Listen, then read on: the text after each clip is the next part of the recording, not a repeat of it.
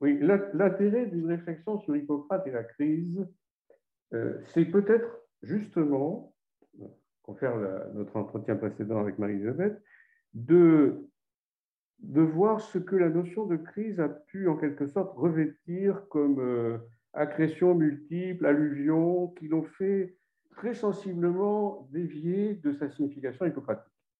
Donc c'est bien en effet rendre la notion de crise à Hippocrate. Euh, je vais essayer justement de montrer qu'il euh, s'est beaucoup perdu du sens hippocratique dans l'usage euh, rhétorique d'ailleurs que nous faisons de la notion de crise ou des multiples crises, ce qui en effet est actuellement le cas, avec en quelque sorte des crises gigognes qui s'emboîtent les unes dans les autres. Donc je commencerai par rappeler le sens proprement grec de crise et, le sens hippocratique plus déterminé. Crise, ça ne veut pas dire euh, apparition d'un problème. Ça veut dire l'inverse. Déjà, on peut mesurer le, coefficient de déviation ou d'inversion dont je parlais entre le sens hippocratique et certains sens contemporains. Euh, d'autre part, crise ne s'applique qu'au corps singulier. Il n'y a, a pas de crise systémique, si ce n'est la crise d'un corps singulier qui est lui-même un système. Bon. Donc, si, la crise n'est pas l'apparition d'un problème, en fait, la crise, c'est une solution. C'est une résolution, plus exactement. Alors, le mot crise lui-même veut dire jugement, crisis, et il est de fait, vous allez le voir, que dans euh, les textes hippocratiques, je dis hippocratique plutôt qu'Hippocrate parce que euh, différents textes hippocratiques ne sont pas nécessairement de la main d'Hippocrate et que, en fait, nous n'avons pas de critères d'attribution qui permettent de dire ceci est d'Hippocrate, ceci n'est pas d'Hippocrate. Euh, donc, a deux sens. Le sens de jugement, le jugement que, le médecin va porter sur la situation d'un patient ou sur euh, l'évolution d'une maladie, on va le voir. Et d'autre part, crise a un sens beaucoup plus euh, étrange pour nous, parce que c'est un, jugement qui s'opère dans le corps lui-même. C'est un, je dirais c'est un jugement sans juge, sans, personne qui juge, si ce n'est, comme l'attestent les commentaires de Galien, euh, grand connaisseur d'Hippocrate de l'Antiquité, commentaires en particulier aux aphorismes, sur lesquels je vais revenir. Euh, la nature elle-même, c'est la nature qui juge lors des crises. En quel sens? Une maladie, c'est à la fois un événement singulier, mais aussi quelque chose qui est susceptible de se reproduire comme un type. Il y a par exemple des maladies aiguës, grand concept hippocratique, grand concept antique. Si c'est un événement singulier, le problème va être de déterminer sa crise. la crise propre à cette maladie. Mais d'autre part, euh, nous aurons un concept de crise, et alors je vais essayer de m'attacher à ces premiers caractères. Euh, si je reprenais certains des concepts de Michel Foucault, qui lui-même s'intéressait de près à commencer à la médecine dans les années 60, en particulier, euh, je dirais la crise, c'est une régularité objective.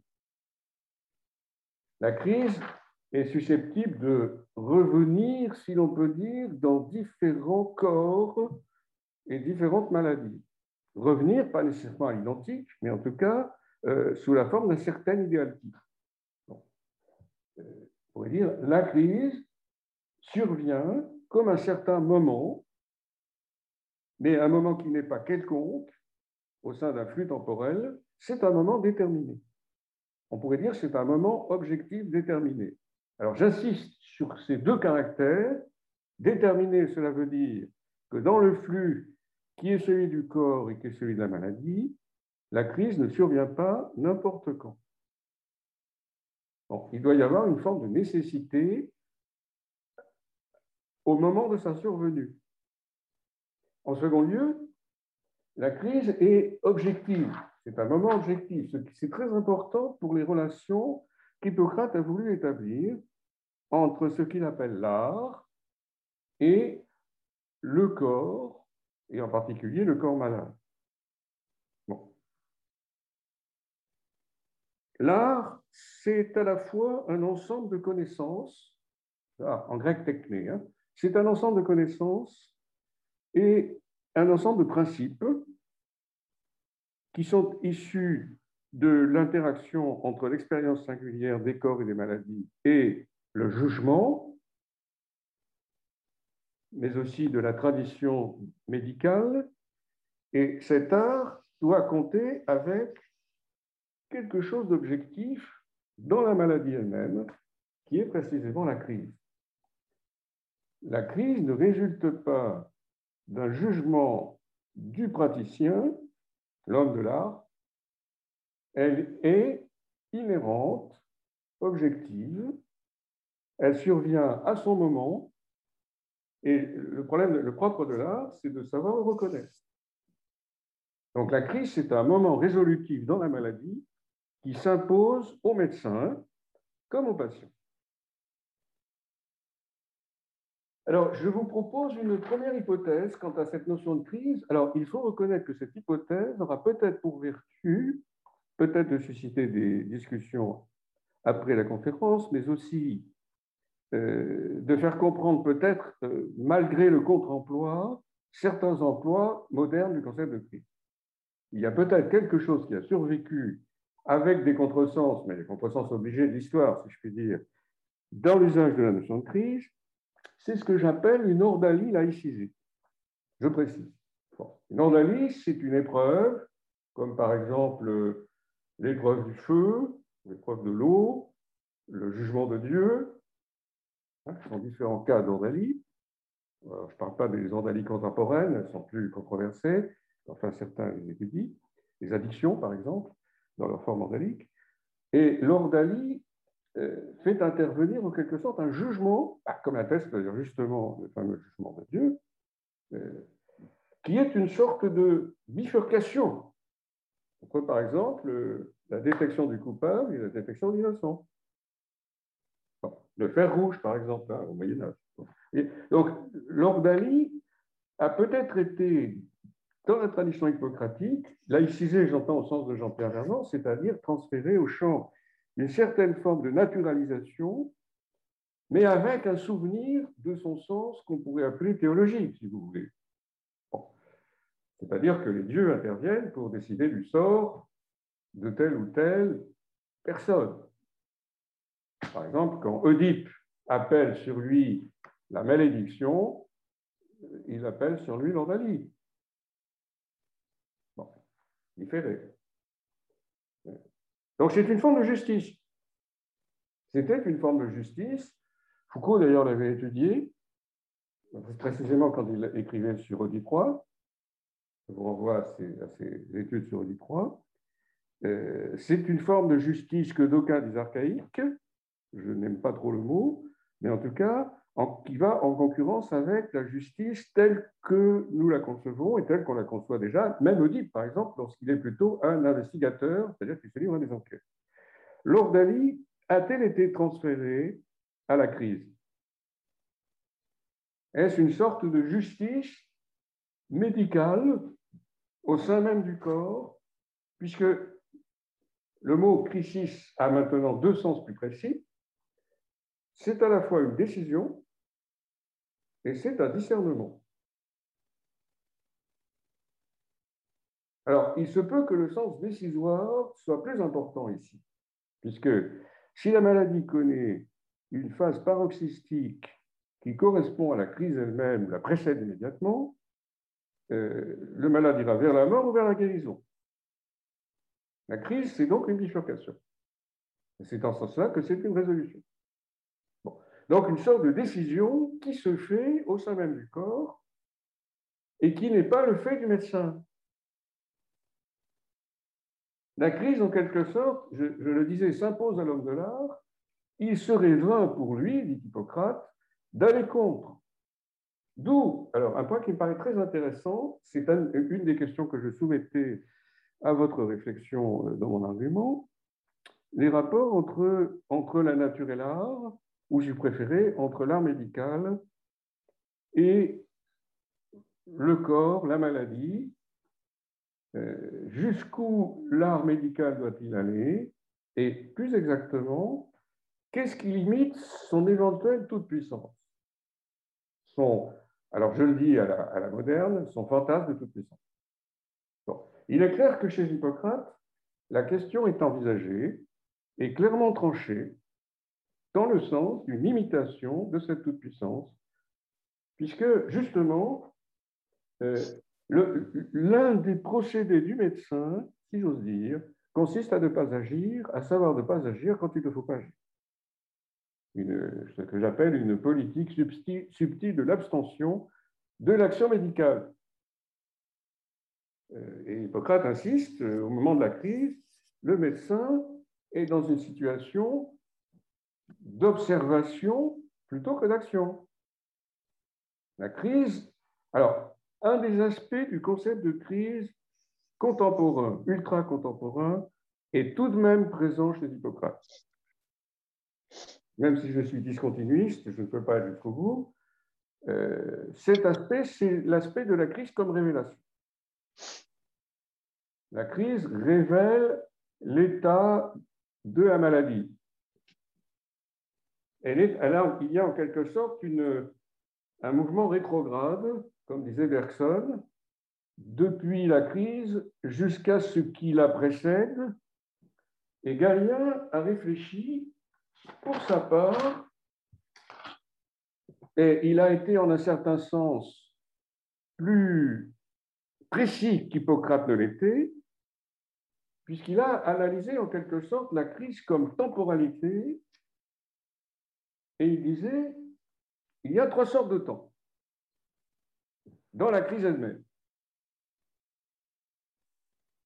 Quand elles doivent arriver, ce qui est immédiatement antérieur, ou presque immédiatement antérieur, les prodromes, comme on disait chez les Grecs, comme on dit encore, c'est-à-dire les signes avant-coureurs.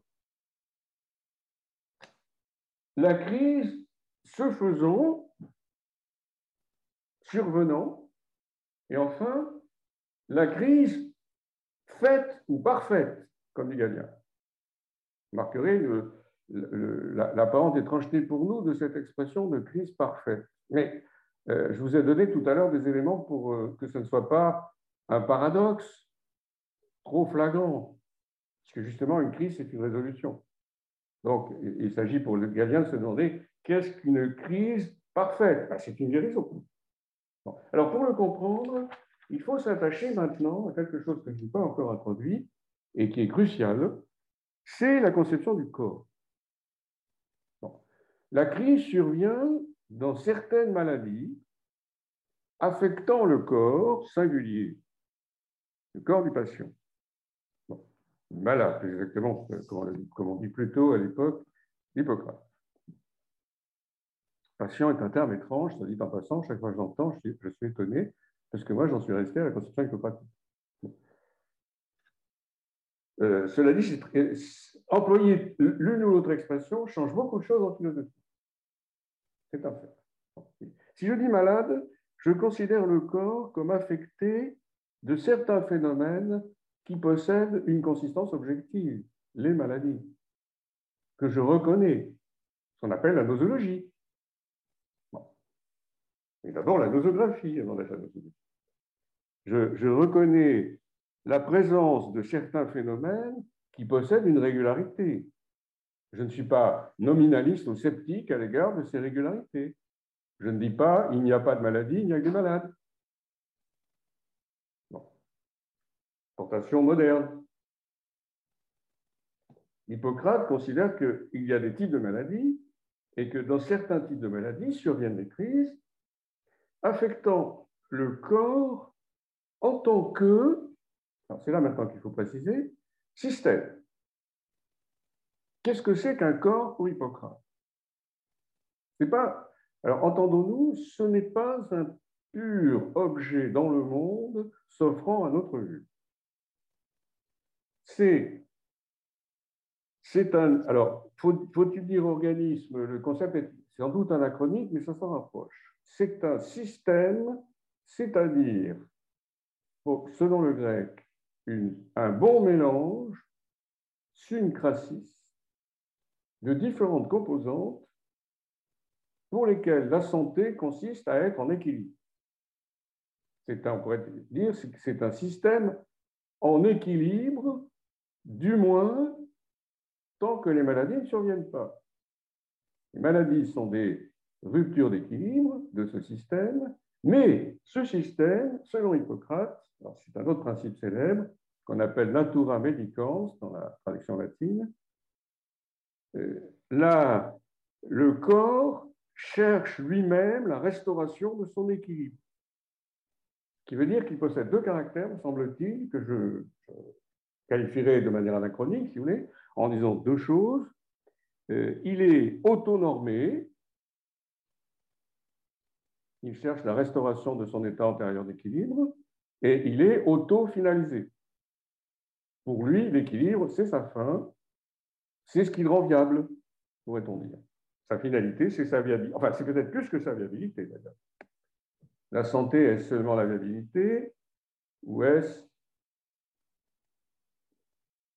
cet état d'équilibre qui n'est jamais assuré, mais qui est toujours visé au sein même de la maladie.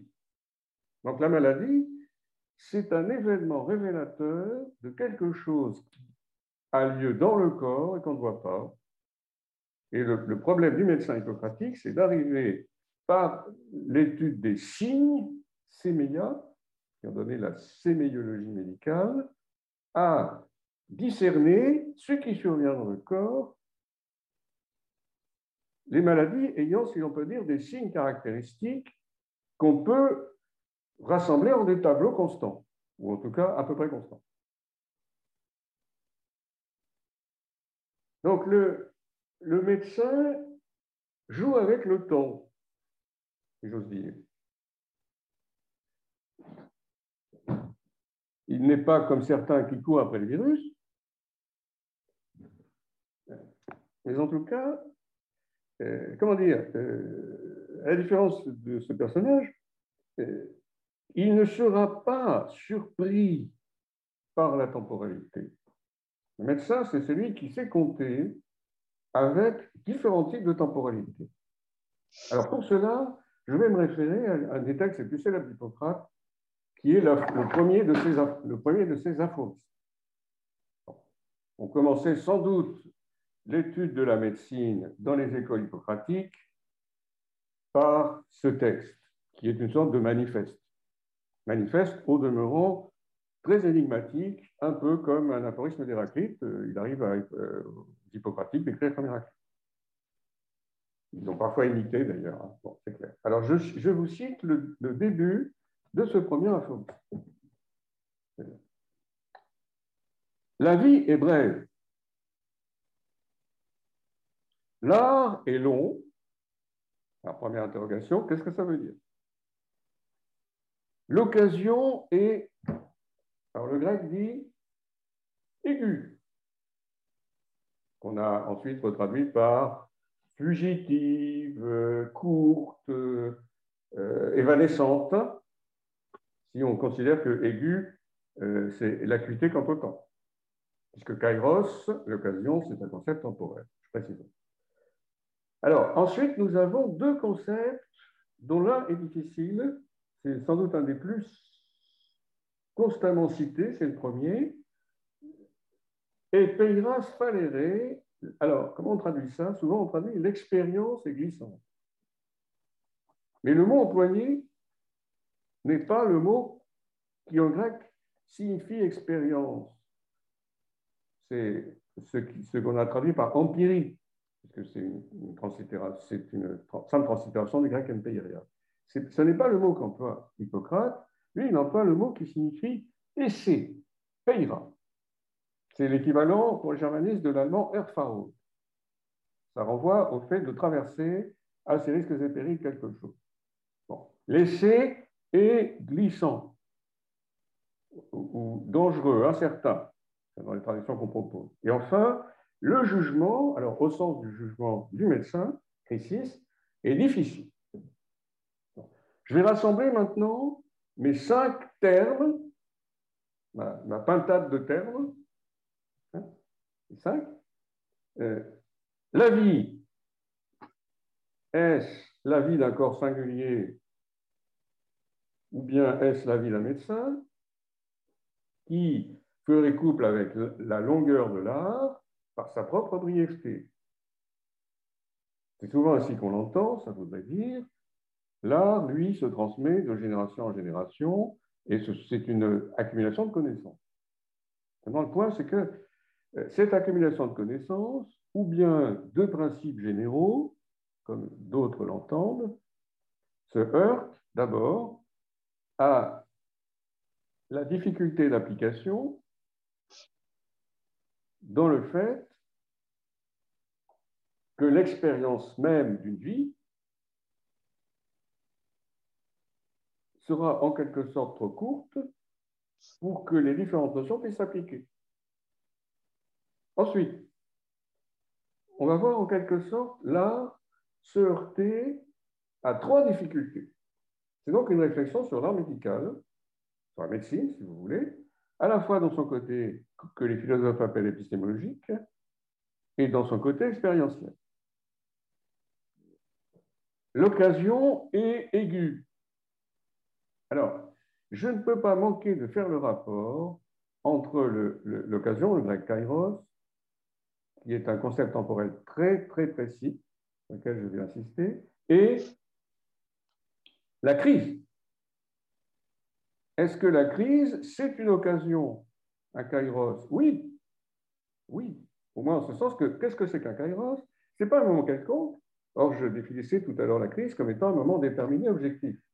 C'est le cas du kairos. Le kairos, il faut le saisir. On ne peut pas le déterminer soi-même. Il faut être attentif à sa singularité objective.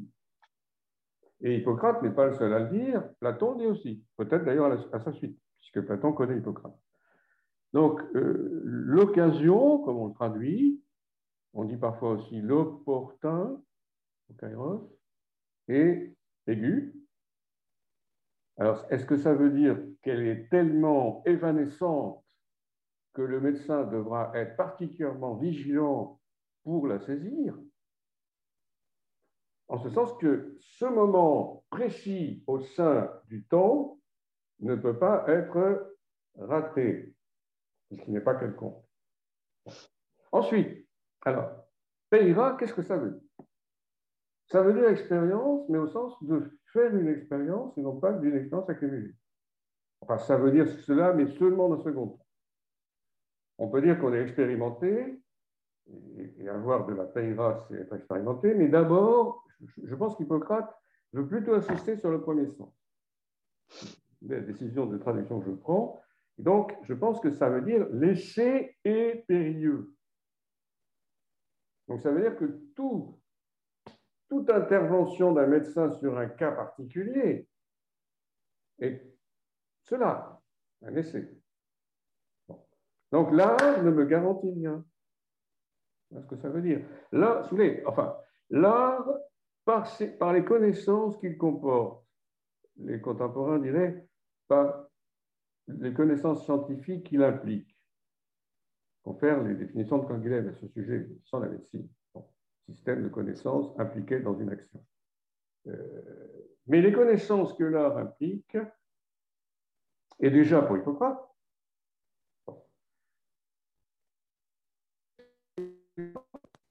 de ce caractère impérieux parce que la dimension d'action de l'art médical et les concepts que nous avons ici, kairos, peira, ce sont des concepts qui ont l'action. ce qu'on pourrait appeler la dimension pragmatique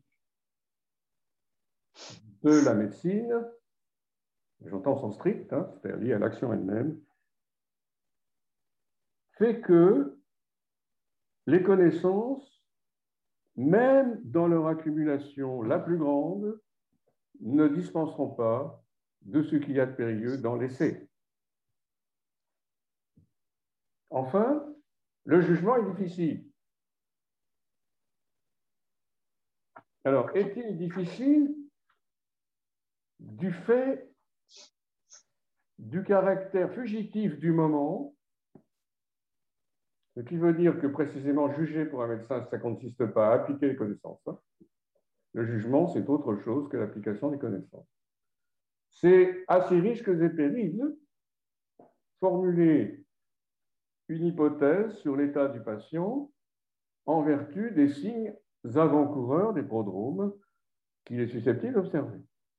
Ce qui veut dire que dans l'art médical, il y a des qualités du médecin qu'on pourrait appeler idiosyncrasiques, c'est-à-dire, par exemple, d'être un bon observateur. Ce que il n'est pas en tant que l'homme d'un art indifférent, c'est-à-dire que n'importe qui à sa place le posséderait, mais qu'en tant que ce médecin qu'il est, il doit avoir des qualités idiosyncrasiques d'observation et de jugement. L'homme de l'art, c'est celui qui fait le lien entre le terrain glissant, ce que veut dire adjectif, sphaléré, qui est appliqué ici à Peyra. Le terrain glissant de l'expérience à chaque fois différente de l'intervention du médecin et l'avancement par ailleurs des connaissances. Alors, il serait intéressant de se demander à partir de là, à partir de cette euh, théorie critique de l'art médical, si l'on peut dire, de la part d'Hippocrate,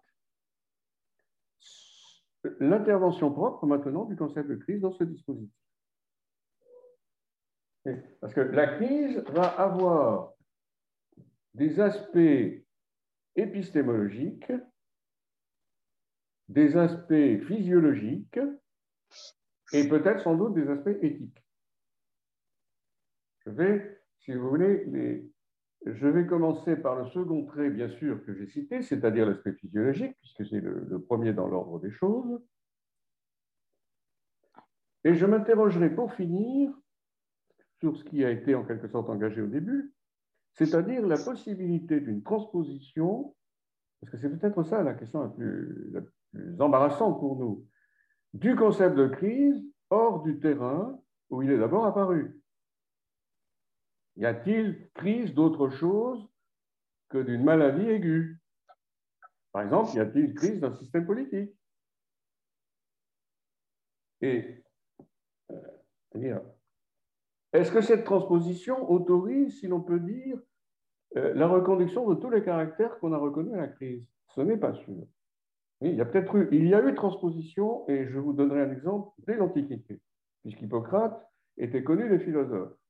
Il y a un exemple célèbre, c'est la transposition que fait Aristote de la théorie des crises à la théorie des révolutions dans ses politiques au livre 5. Je pensais que c'était bon exemple, si vous voulez. Euh, est-ce qu'on peut étudier une cité, pour le dire en grec, on dirait maintenant un État, à la manière d'un organisme pour, euh, bah, au, nom d'une hypothèse qu'on appelle organiciste, qui est en elle-même déjà dangereuse, enfin en tout cas difficile, compte tenu des limites et des permissions d'analogie. Et si on s'autorise cette transposition, qui pourrait être une simple métaphore, danger, euh, que gagnera-t-on dans cette transposition pour la pensée proprement politique, par exemple? Bon, je ne dis pas que ce soit le seul terrain, puisque euh, il se trouve que euh, le concept de crise a, été un peu monopolisé par la pensée économique.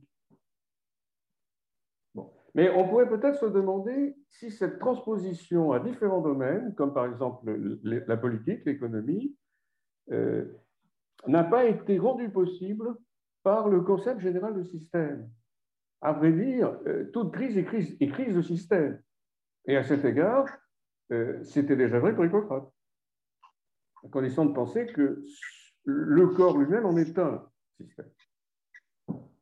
Bien, donc je commence par les aspects, j'en ai déjà quelque peu parlé, mais euh, les aspects physiologiques du concept de crise.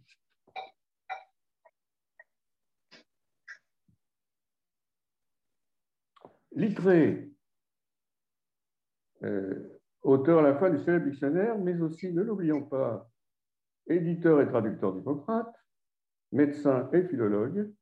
Donc il y avait toutes les qualités définir le concept, définit le concept hippocratique de crise de la façon suivante. Changement qui survient dans le cours d'une maladie et s'annonce par quelques phénomènes particuliers. Bon, la, définition est un peu, comment dire, un peu faible. le, le concept de crise a été défini de manière plus précise par un autre médecin, lui-même en sens lexicologue, et qui a un autre intérêt, vous allez le voir, pour la tradition philosophique de, la médecine, dont euh, Hippocrate serait peut-être le lointain précurseur, à savoir la tradition texte. Bon, donc je ne résiste pas au plaisir de vous citer l'article crise de l'encyclopédie, qui est de la main de Théophile de Bordeaux, un des grands vitalistes du XVIIIe siècle, l'ami de Diderot, comme on sait. Donc, Bordeaux nous dit ceci à propos de la crise selon Hippocrate. Je dirais, c'est peut-être le moment où la tradition hippocratique de la crise jette ses derniers feux avant que ne soit oublié, ou de, plus en plus oublié, l'origine hippocratique du concept de crise. À l'époque de Bordeaux, on s'en souvient encore. Bon. C'est un terme de barreau, dit Bordeaux, que les médecins ont adopté. pour lui, crise vient du domaine du droit, comme on dit en anglais, forensic term, et passe en quelque sorte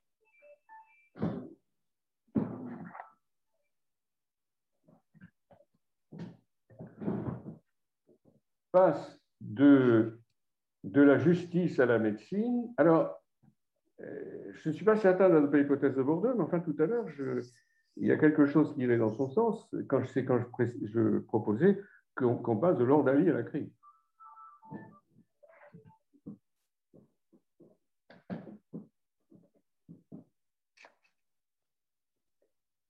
Donc, il signifie un jugement. Et il, a cette remarque qui me paraît euh, devoir être prolongée. Euh, la crise, dit Bordeaux, selon Hippocrate, c'est une sorte de combat entre la nature et la maladie. Lui, voit, vous savez, euh, derrière le, je dirais, derrière le jugement, bah, il voit un peu quelque chose comme le jugement de Dieu. Vous voyez, c'est un peu l'arrière-plan, on sent. c'est comme si, dans la crise, selon qu'elle tournera à la mort ou à la guérison, donc une sorte d'épreuve euh, avec bifurcation, comme je disais, euh, le corps, la nature, alors nature est toujours employée ici dans un sens singulier, la nature dans chaque corps.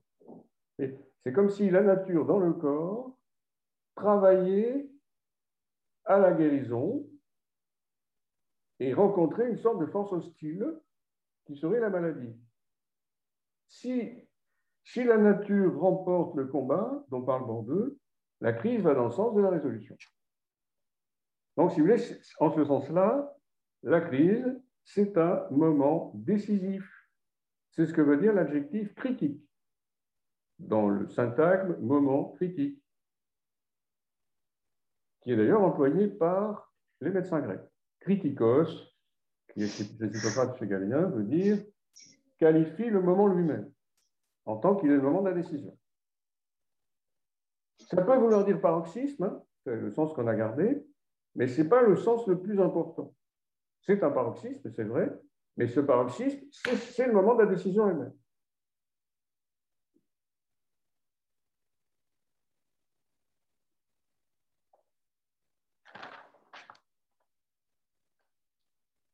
Alors, je voudrais maintenant entrer un peu plus dans le détail dans le rapport d'abord entre Hippocrate et Galien, euh, parce que c'est Galien qui recueille, me semble-t-il, une, tradition hippocratique qui n'est pas euh, présente, par exemple, dans les aphorismes en tant que tel. Donc, j'ai recours à Galien pour préciser un point qui est dans Hippocrate. C'est Galien commentateur, ce n'est pas Galien euh, exposant sa propre doctrine. Donc Galien s'interroge dans ses commentaires sur le 19e aphorisme d'Hippocrate sur ce que veut dire la crise parfaite. qui est le fameux troisième temps de la crise.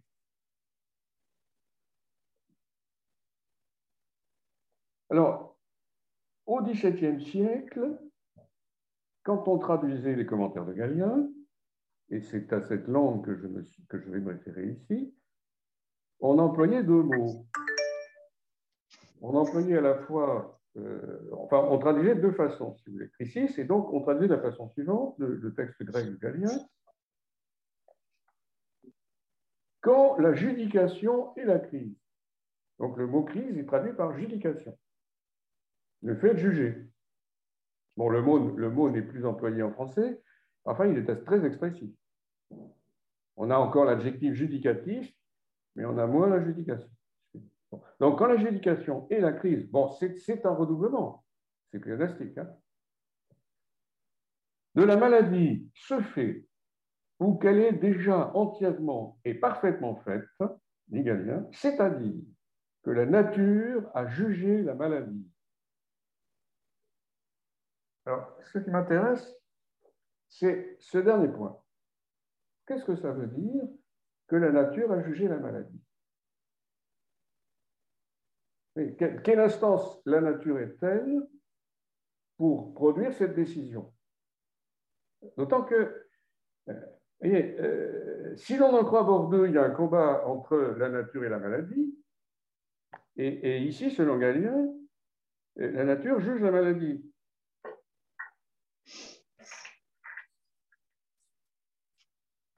Alors, est-ce que la nature a un double rôle? Est-ce que la nature, c'est à la fois euh, ce, qui, ce qui contribue à la guérison avec le médecin et le patient La guérison étant une espèce d'acte partagé, comme l'indique la tradition hippocratique. La, nature intervient avec l'art, c'est-à-dire avec le médecin, et avec le patient, pour produire, si c'est possible, la guérison. Mais la nature, c'est aussi la nécessité. Donc la, nature, c'est comme si, si vous voulez, dans la crise, nous avions la vie et la mort dans une sorte de bifurcation essentielle. La, la, vie et la mort sont toujours présentes comme bifurcation essentielle dans le cours même de la vie du corps.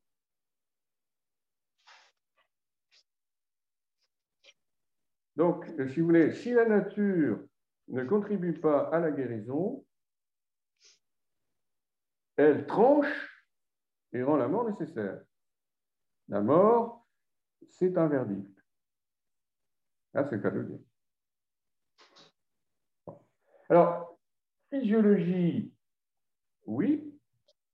Vous pourriez évidemment être surpris, de, euh, vu ce que je viens de dire, de l'emploi de ce terme, mais euh, il faut se souvenir que on a naturalisé en quelque sorte ici le concept de jugement divin. Et enfin, on l'a naturalisé dans une certaine mesure. C'est un point qui se discute d'ailleurs parmi les spécialistes du corpus hippocratique. Est-ce que la laïcisation est jamais intégrale? On peut en douter. Je pense que le concept de crise, qui d'ailleurs a peut-être conservé, justement pour les contemporains, ce serait intéressant de le dire, un caractère assez étrangement archaïque. Les contemporains sont archaïques quand ils parlent de crise, comme si cela survenait comme une sorte de révélation qui leur tombait dessus. Mais enfin, pour Hippocrate, ça n'est jamais le cas. Puisque précisément, si vous employez le concept de crise, alors venons-en maintenant au plan épistémologique que j'ai annoncé. Si vous employez le concept de crise, vous savez écarter le hasard. Hippocrate le dit dans le traité qui s'appelle De l'art. L'art est clé évince le hasard, mais la nature aussi.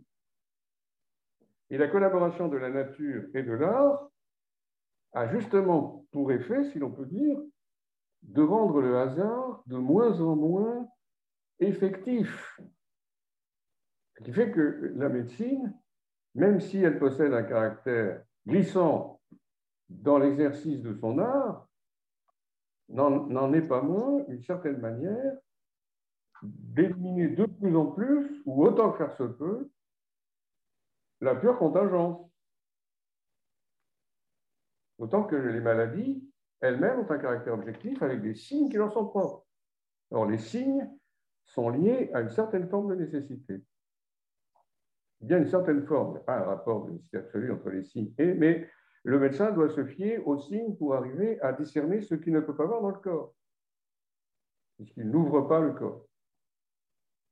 Donc le médecin, c'est celui qui pratique euh, l'endoscopie par conjecture à partir des signes. Il ne dispose pas de l'imagerie qui lui permettrait de savoir ce qui a lieu dans le corps. C'est donc, euh, la médecine est donc un art de la conjecture. Un peu comme la philologie ou l'interprétation analytique, si vous me permettez ce rapprochement, mais je crois qu'il est pertinent. Après tout, euh, il y a bien ici des transferts de rationalité qui ont existé dans la personne même de Sigmund Freud. Bien.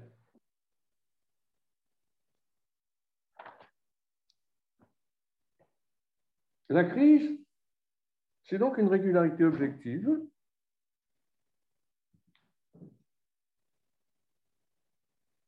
Qui autorise le médecin non pas à intervenir de manière euh, hubristique ou intempestive, au-delà même des limites de son art, mais à se fonder sur la nature des choses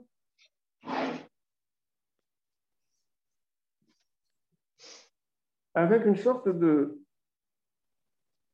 moment où bascule le cours des maladies, de telle sorte que le devenir se trouve en quelque manière achevé. Une crise est sans doute révélatrice, mais elle est surtout résolutive. C'est pour cela que son caractère de verdict est, me semble-t-il, parfaitement avéré. Alors, je vais commencer à poser mes conclusions.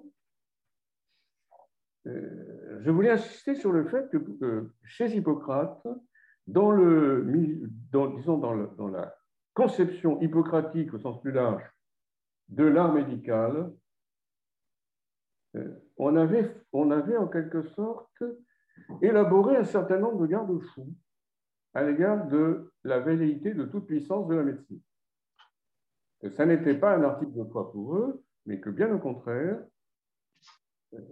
certains principes étaient posés qui, en quelque sorte, devaient reconnaître à la nature, en plusieurs sens du mot, une forme d'exercice propre venant limiter l'art tout en coopérant éventuellement avec lui. L'art s'insère dans la nature, il ne l'affronte pas, il ne la détermine pas, il ne la modèle pas. Alors, il y a plusieurs euh, principes ou concepts, pour terminer, qui vont euh, justifier cela tout à tout. D'abord, euh, il faut se souvenir que Hippocrate est à la lointaine origine de ce qu'on appelle la conception du principe vital. Il y a eu des heures du malheur, mais qui manifestement est issu chez lui d'une réflexion sur ce qui est principe de mouvement vital dans le corps, ce qui permet d'expliquer d'ailleurs même la crise. Parce qu'il faut se demander qu'est-ce que ça veut dire pour le corps, non pas de demeurer en vie, mais de déployer une activité vitale. De se déployer vers une certaine fin. Et pour cela, il faut d'abord un principe quand on le rendra en latin, on dira le principe d'Hippocrate, c'est ce qui suscite un impetus, un élan. Donc, si vous voulez, on pourrait dire en un certain sens, pour, Hippocrate, il y a un principe d'élan vital qui, euh, en un certain sens, si vous voulez, euh, dans la crise, va trouver peut-être son paroxysme, en effet puisque dans l'aspect résolutif de la crise parfaite qui va vers la guérison, c'est cet élan qui aura trouvé son, non son parachèvement, du moins, si l'on peut dire, son, exutoire. Ensuite, ben justement, il y a cette euh, théorie célèbre de la nature elle-même médecin. Natura medicatrix ou natura medicans, comme on dit en latin plus tard.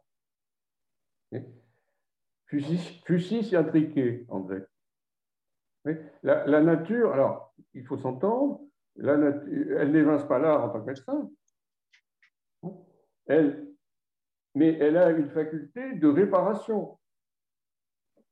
C'est pour cela que l'art ne s'oppose pas à elle lorsque la crise est résolutive. Parce que ce serait vain et, ce serait contre-productif. Enfin, alors cette fois-ci, euh, la limite est épistémologique et peut-être serait même, en un certain sens, valide au-delà des deux principes précédents qui ne rencontreraient peut-être pas l'assentiment général, ou qui du moins peuvent être considérés comme controversés dans la philosophie médicale contemporaine. L'incertitude du jugement et le caractère glissant de l'expérience en tant qu'essai. Il faut que l'art, comment dire, l'art, la médecine se méfie d'elle-même, si vous voulez. Elle a une certaine précaution dans l'emploi de ses connaissances parce qu'elle euh, a un principe d'auto-limitation, faut-il dire épistémique ou faut-il dire pragmatique? Est-ce que c'est la connexion de son aspect épistémique et de son aspect pragmatique qui appelle cette prudence ou cette euh, limitation, euh, puisque l'éventuelle augmentation des connaissances ne réduira pas le caractère glissant de l'expérience? L'expérience ne sera pas réduite. Elle ne sera pas rendue plus sûre par l'accumulation des connaissances, pour Hippocrate.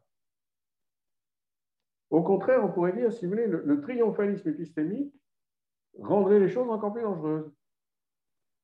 Parce qu'alors, on, penserait par exemple qu'entre un cas et un autre, les analogies sont plus importantes que les différences. Et surtout, euh, au lieu de s'en tenir à des régularités, comme le sont les maladies et les crises, on croirait aboutir à des lois. Mais alors, et cette conclusion vaut tout autant pour maintenant, euh, l'aspect nomologique, c'est-à-dire euh, passer à des lois au lieu de se borner à des régularités, ferait passer au plan de l'idéalité. Les lois, sont des idéalités. Comme savent d'ailleurs certains philosophes des sciences quand ils travaillent sur la physique. Comme le savait Bergson également. Alors qu'il s'agit ici d'un terrain sur lequel l'idéalité ne peut pas prévaloir. L'art médical a affaire non pas à des idéalités indifférentes à des singularités, si je puis dire, mais il a affaire à des singularités, c'est-à-dire les corps et euh, les corps malades, qui se présentent comme se dirigeant toujours vers leurs propres normes, ce qui veut dire à la fois leur fin et leur valeur intrinsèque. La crise, c'est un jugement en ce sens que, allant vers la vie ou allant vers la mort, elle met en scène le bien même du corps, ou comme le disent les modernes, de l'organisme. Mais ce n'est pas la même chose. Organisme peut être un mot euh, moins pertinent que système en équilibre instable pour décrire le corps hippocratique. Système en équilibre instable dont la crise révèle à la fois la plus grande instabilité et la plus grande systématicité. Je conclus. En ce qui concerne son aspect cognitif ou épistémologique, la crise est intéressante, me semble-t-il, pour la raison suivante on a tenté, au travers de ce concept, de rationaliser la crise. d'en faire un moment objectif, survenant dans certains types de maladies, les maladies aiguës. Mais euh, il ne s'agit pas pourtant d'avoir ce qu'on pourrait appeler des lois de la crise. Et ceux qui, ceux qui chercheraient à le faire se méprendraient grandement. Pas de loi de la crise. Mais il y a une régularité de la crise. Et il faut euh, être attentif à ne pas confondre l'un et l'autre, prendre l'un pour l'autre. Et je dirais que par-delà le sens proprement rationnel qui est patent, en effet, chez Hippocrate, de la crise, ce qui m'intéresse, c'est le sens finaliste de la crise. C'est le fait que par elle, le corps vivant vit sa propre la propre restauration de son bien. Alors, est-ce qu'il faut dire, comme on disait en latin, la restauratio ad integrum, c'est-à-dire le retour à un état d'intégrité. Mais est-ce que la santé, c'est ça? Est-ce qu'il n'y a jamais un retour? La guérison par la crise, est-ce que c'est un retour, un statu quo ante, ou bien est-ce qu'il faut tenir compte du fait que le corps a été transformé par elle? Qu'est-ce que c'est qu'une guérison? Est-ce que c'est un retour ou est-ce que c'est une métamorphose? Enfin, je conclurai par euh, l'indication que j'ai donnée tout à l'heure euh, sur la transposition du concept. Euh, l'exemple que je prendrai pour finir, c'est celui d'Aristote, puisqu'il a, euh, en, grand connaisseur de la médecine qu'il était, lui-même issu d'une dynastie médicale, et connaissant vraisemblablement par Platon lui-même, mais aussi par son propre père, la tradition hippocratique, il n'a pas manqué d'essayer de réfléchir sur la cité avec des catégories physiologiques transposées. Et donc, on peut se demander si une révolution, en grec stasis, c'est une crisis. Alors oui, en un sens. Une révolution, c'est une crise s'il est vrai qu'une cité, ce soit un système organique ou quelque chose comme ça. Et que surviennent, quels est des signes avant-coureurs, et de fait, Aristote cherche à élucider les signes avant-coureurs d'une révolution, s'il est vrai qu'elle est des types de causes, de causes probables, mais que ce qui est très difficile, comme il le reconnaît, dès l'instant qu'on transpose, ce soit, de enfin, ce soit de reconnaître le moment où survient une crise de ce genre. Le moment de la crise se faisant dans un système politique, comment l'appréhender?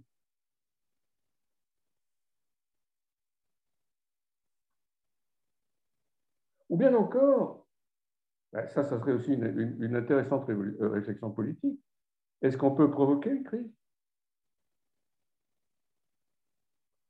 Ben, si, euh, ben, Confère, bien sûr, par exemple, Marx. Euh, est-ce qu'on peut provoquer une crise ou bien est-ce qu'une crise survient de soi?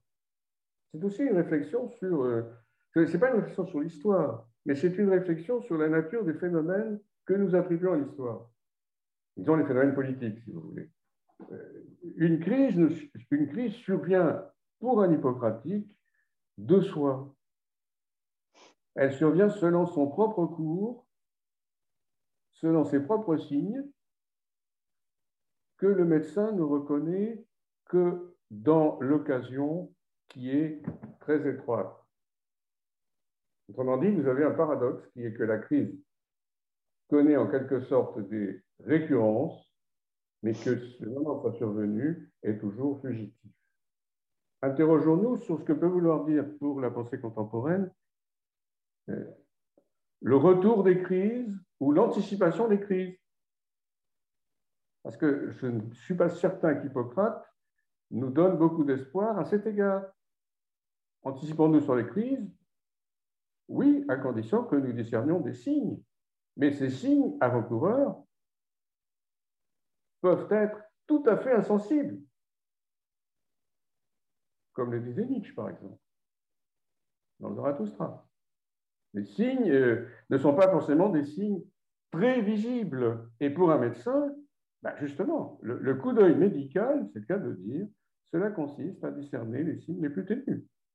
L'art sert à discerner les signes les plus ténus. C'est en ce sens-là qu'un médecin est plus observateur qu'un profane. C'est un observateur exercé.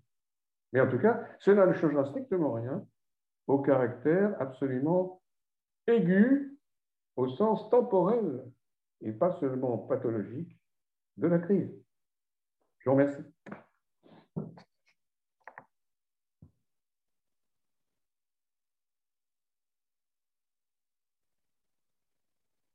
Merci euh, Alain, merci, merci. Toujours euh, beaucoup de, de réflexion et de, et de mise en perspective de beaucoup de choses. Est-ce que tout de suite, ça serait pas, euh, est-ce que la médecine tout de suite ne pêcherait pas par une certaine, un certain manque d'observation de la régularité justement? Est-ce que, enfin, elle serait plutôt dans un extrême entre elle ne voit plus assez la régularité et elle veut trop, dans certains cas, voir la loi, justement. On est euh, entre ces deux moments d'incapacité peut-être de reconnaître les régularités et de, dès qu'il y a la question qui se pose, de plutôt euh, aller très vite vers une loi. Il faut une loi, ça rassure ou ça, je ne sais plus quel mot qu'il faudrait dire, mais voilà. ça permet de prédire. Pardon? Ça permet de prédire. Ça permet de prédire, voilà. Ça permet éventuellement d'expliquer, même si maintenant on n'a plus une confiance épistémologique considérable dans l'explication, mais le, dire, ce, ce qui reste, si l'on peut dire à la loi, au sens scientifique du terme, c'est la, la, prédiction. Mmh. Or, euh, euh, comment dire, euh, il, n'y a pas le même sens à parler de prédiction selon la loi et, à parler de prédiction selon la régularité. Eh la, loi devient indifférente au moment de la survenue. C'est, dire la force épistémologique de la loi, c'est, de mettre entre parenthèses le moment déterminé de la survenue.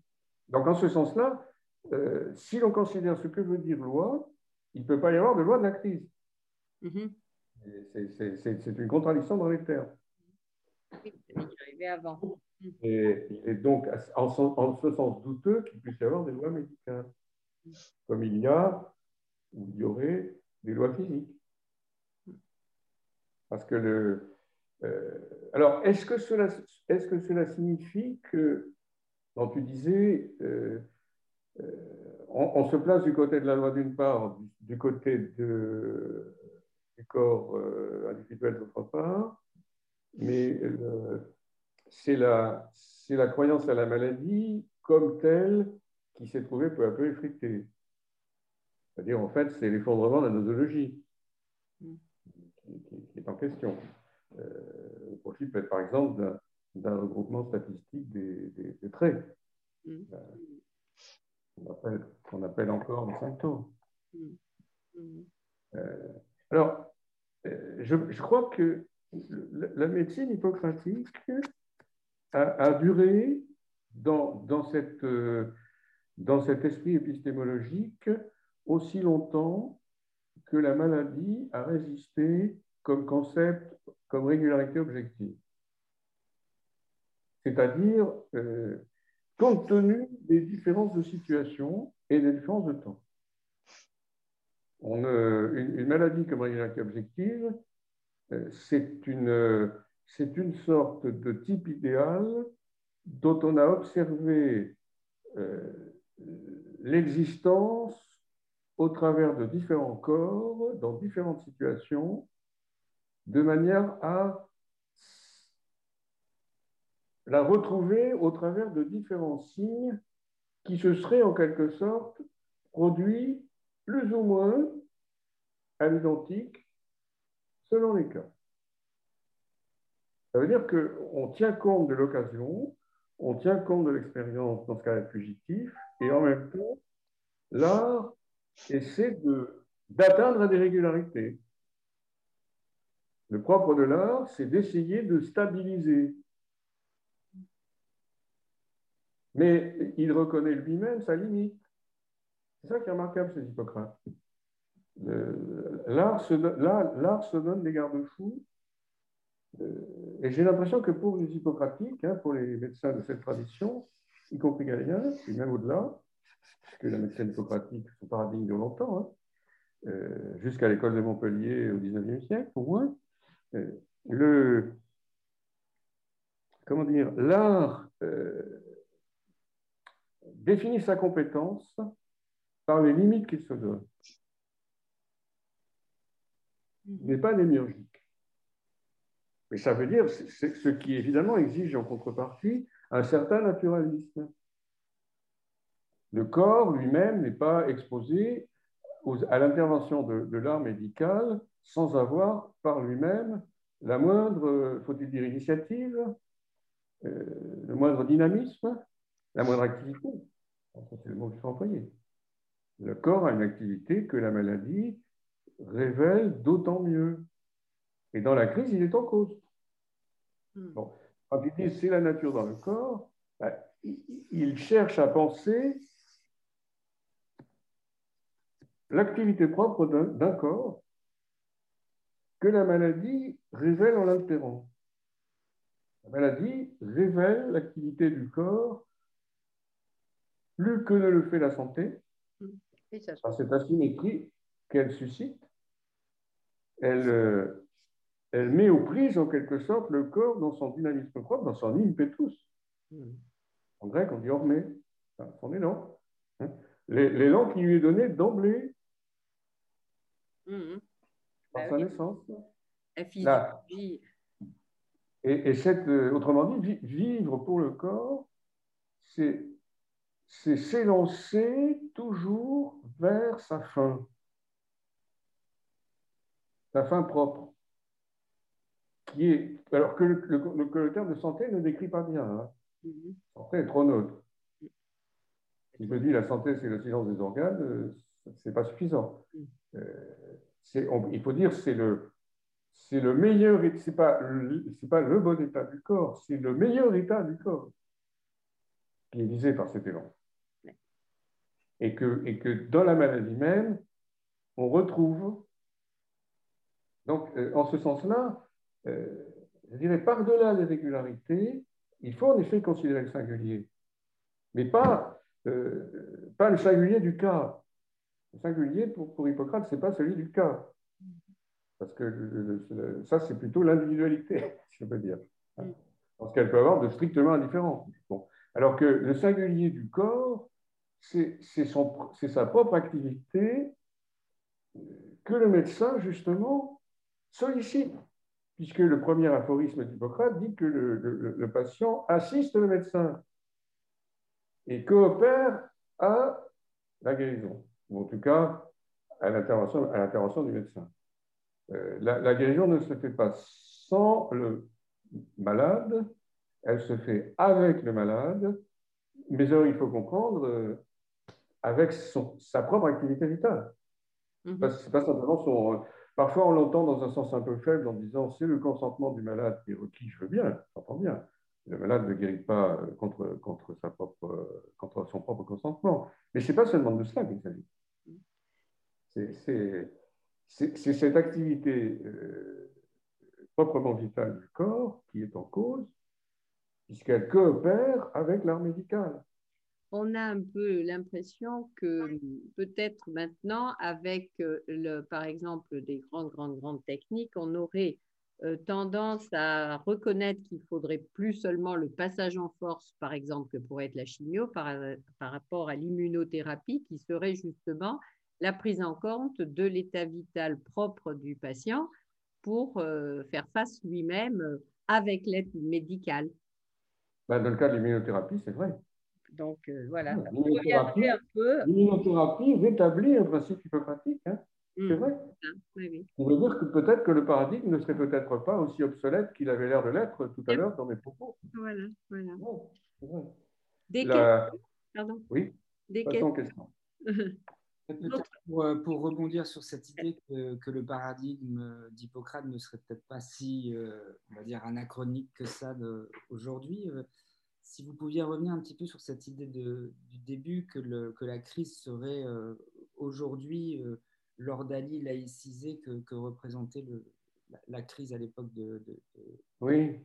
Et, et, enfin, pour moi, je me, je me, demandais en fait finalement qu'est-ce qui justement, à chaque fois qu'on traverse une crise, il y a cette forme de jugement qui s'accomplit. Chez, chez Hippocrate, c'est le jugement de la nature qui s'exprime par le corps et qui va trancher du côté de, de la vie ou de la mort. Et, c'est ce moment d'une bifurcation. Et aujourd'hui, effectivement aussi, on voit que on touche par bah, justement peut-être les lois de l'entropie qui vont qui introduisent euh, un principe de déséquilibre dans les domaines de système ou euh, de désagrégation et qui, et qui font retour vers quelque chose où la nature est elle-même euh, un système instable et qu'il faut sans cesse venir faire rebifurquer du côté du vivant, sans quoi, sans quoi l'ordalie tournera.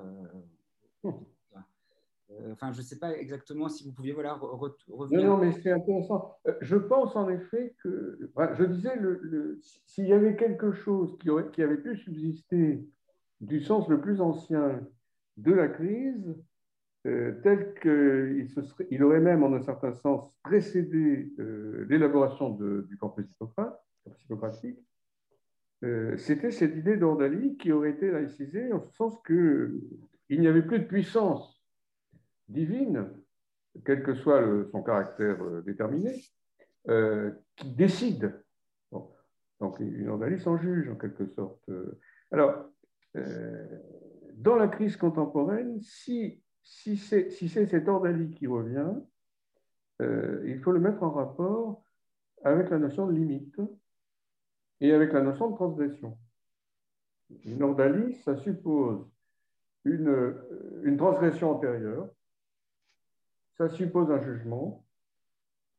Ça suppose normalement, enfin pas nécessairement, il peut y avoir deux parties en cause. Le jugement de Dieu, bon, on décide la culpabilité ou l'innocence par, les armes, mais euh, ça peut être une ordalie strictement individuelle. à ce moment-là, euh, l'épreuve sera, sera surmontée ou ne sera pas surmontée. Par le feu, par exemple, ou par l'eau.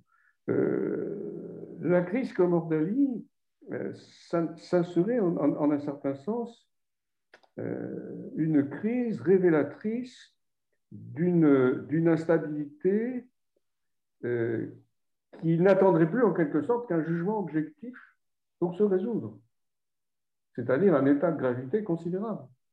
Parce que ça voudrait dire, si, si, si l'on parle de, bon, n'ayons pas peur des termes, si l'on parle du crise mondiale, déjà me paraît euh, quelque peu trop vertigineux. Et si l'on parle de crise mondiale, puisque les mots sont gratuits, hein. euh, malheureusement, sauf pour les philosophes. Euh, cela voudrait dire la finitude, la finitude objective, qui serait en quelque sorte le juge de l'ordalie dans le dispositif que vous esquissez. Ce qui veut dire que à ce moment-là, si vous voulez, ce qui me gêne, ce qui, est intéressant, c'est la transposition de cette idée, qui après tout, elle-même n'a pas, pas du tout disparu. Hein. Le, moderne n'est pas le moderne qu'on croit, si on peut dire. il arrive d'être très, très, très, très moderne. Et d'autre part, comment dire, la transgression et, et la finitude semblent appeler une sorte de jugement strictement objectif, mais cela veut dire que cette crise n'est pas appelée à être un moment limité. Qu'est-ce que c'est qu'une crise, une crise interminable? Est-ce concevable? Euh, euh, Parce que maintenant, on, est tellement, euh, comment dire, prodigue avec les concepts, puisqu'ils n'ont pas d'arrêt, que on a vidé en quelque sorte le concept de crise de, la plupart de son sens en, inventant une crise interminable. Mais, alors, Socrate vous aurait dit, mais qu'est-ce que c'est que ça Puisqu'une crise, précisément, c'est une résolution. Alors que nous, nous, quel, quel, quel, bénéfice psychique trouvons-nous à inventer des crises interminables? Est-ce que précisément nous voulons en quelque sorte différer l'ordalie c'est-à-dire, euh, imaginez que nous serons jugés, mais que pour l'instant, nous pouvons nous installer dans la crise interminable de telle façon que ce jugement, euh, par la finitude même, si vous voulez, soit, soit, systématiquement différé, de telle façon que la jouissance, elle, puisse continuer à s'exercer. Mm. Mais dans ce cas-là, si on pourrait dire, la, crise interminable, c'est vraiment, c'est au minimum ce qu'on appelle un oxymore. Hein.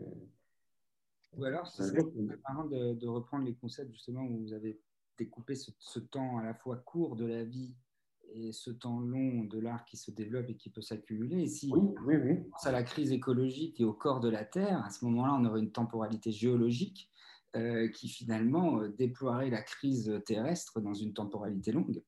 Euh, mais on, peut on, peut le concevoir. simplement, je, je, je, n'élabore pas comme d'autres une fiction apocalyptique, mais je pense qu'Apocalypse est un mot pour une organisme. Parce que Apocalypse veut dire révélation. Mais, et de fait, une crise en est une révélation et donc une apocalypse au sens grec. Mais, euh, comment dire, euh, dans cette histoire longue, parce que moi, effectivement, je pense comme vous, je, réinsère toujours l'histoire de ce qu'on appelle l'humanité dans le temps euh, de la Terre. Mais, comment dire, avons-nous devant nous un temps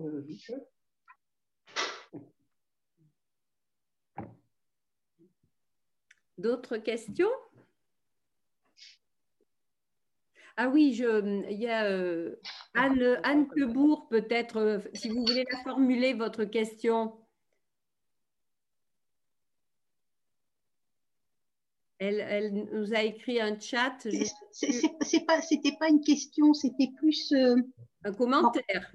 Un, commentaire parce que moi je suis pas du tout, j'apprends avec vous, hein, je suis pas du tout philosophe. Je, je, suis, je viens du soin, je suis cadre de santé infirmière. Donc, voilà mais ça me parlait beaucoup ce que disait Monsieur Petit, parce que ça m'éclaire sur des façons dont on aborde les, les choses. Et dans le soin, je trouve que tout de suite, euh, on a une peur, il y a, sur quelques petits aspects, mais on a, on a une peur de cette imprévisibilité du, dans le soin et dans l'approche des, des, patients, qui fait que l'on, je pense qu'on est dans une vraie crise dans la médecine, où on cherche à tout protocoliser, on fait des chemins cliniques, on fait des... Comme si on avait, vous savez, dans un avion, des fiches techniques pour piloter, et puis comme ça, euh, on est sûr qu'on va tout prévoir. On est tellement sûr qu'on a tout prévoir qu'on n'observe plus les gens. On les palpe plus.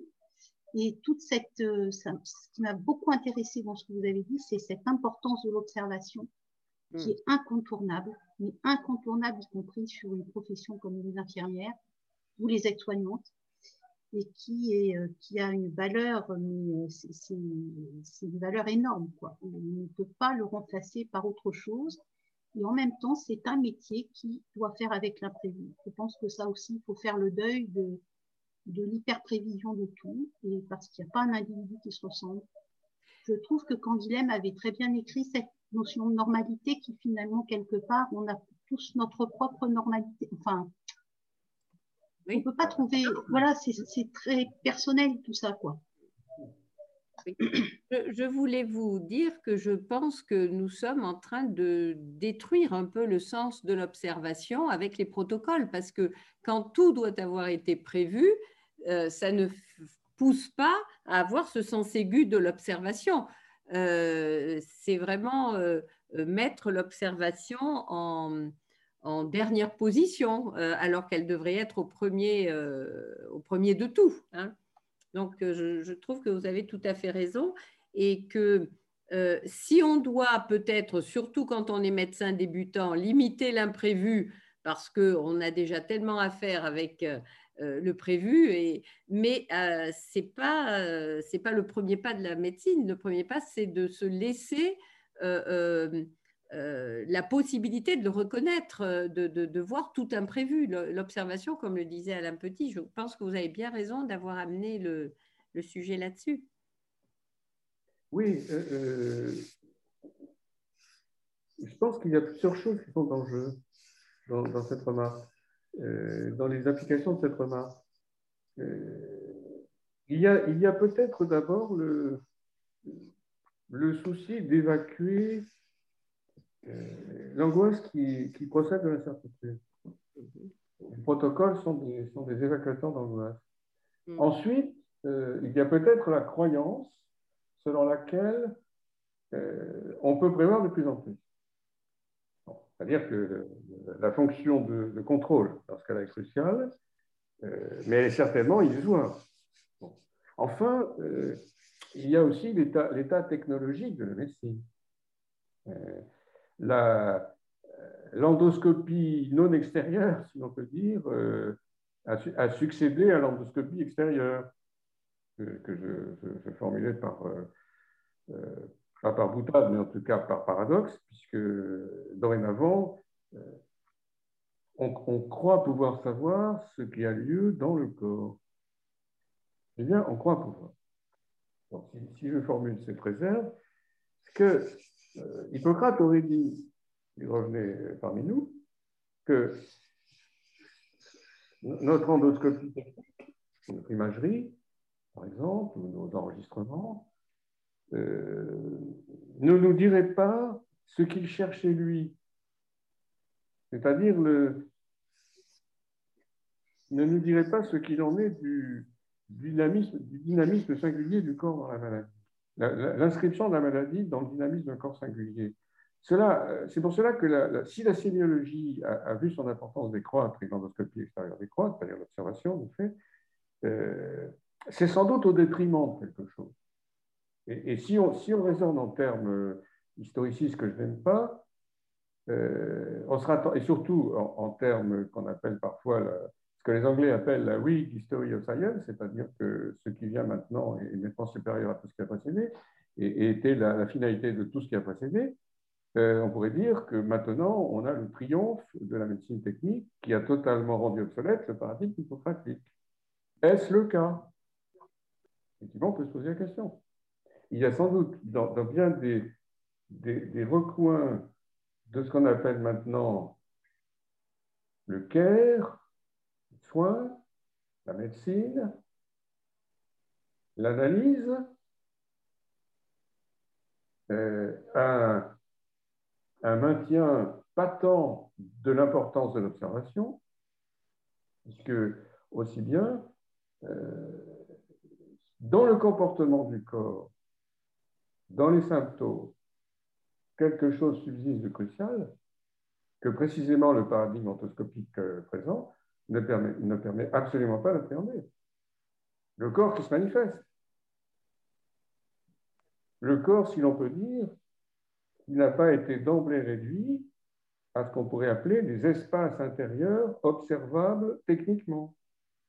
Mais on peut se poser la question, est-ce que c'est... Alors, peut-être parler du, maintien du concept de système en, équilibre, en déséquilibre, mais ce corps-ci, ce n'est pas le corps hippocratique.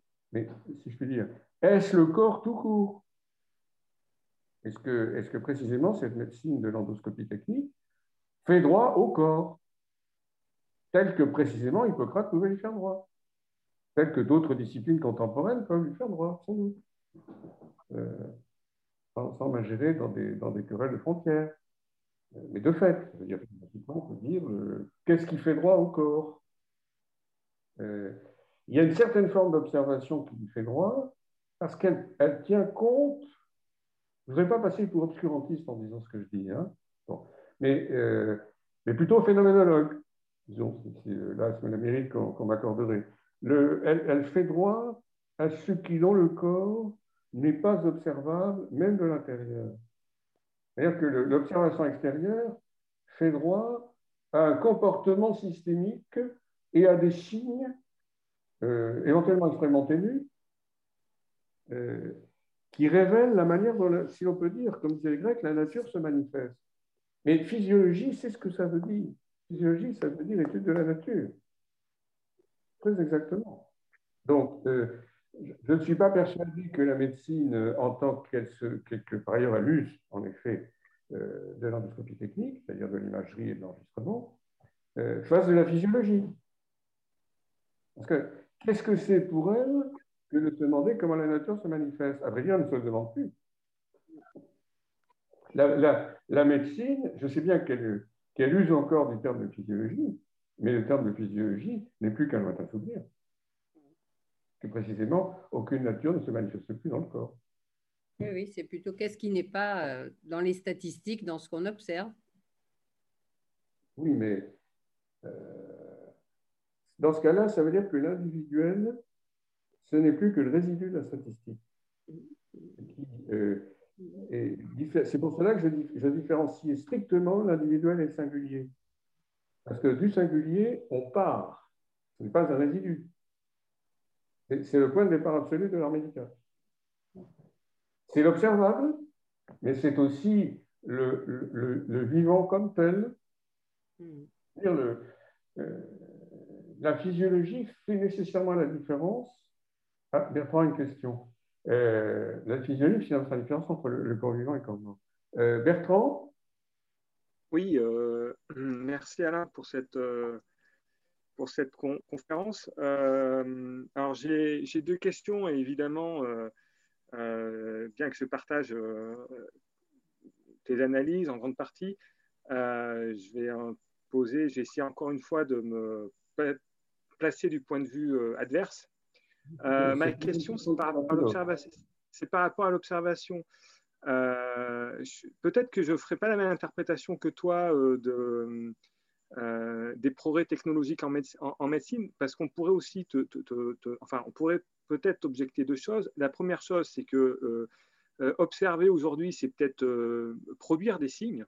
Euh, donc c'est justement c'est parce qu'on est sorti d'une médecine purement hippocratique qu'il euh, s'agit par la technologie de produire des signes qui nous permettront de reconnaître les maladies. Donc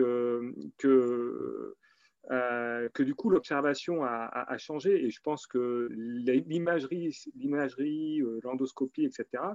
Ça a moins le sens d'observer ce qui se passe que de peut-être de produire par cette observation des signes qui nous permettent de, savoir ce qui se passe de sorte que moi, j'ai presque envie de, d'objecter. Finalement, il y a peut-être quelque chose de, euh, encore d'hippocratique, euh, et même il y a une, euh, la médecine actuelle peut-être parfait le système la médecine hippocratique.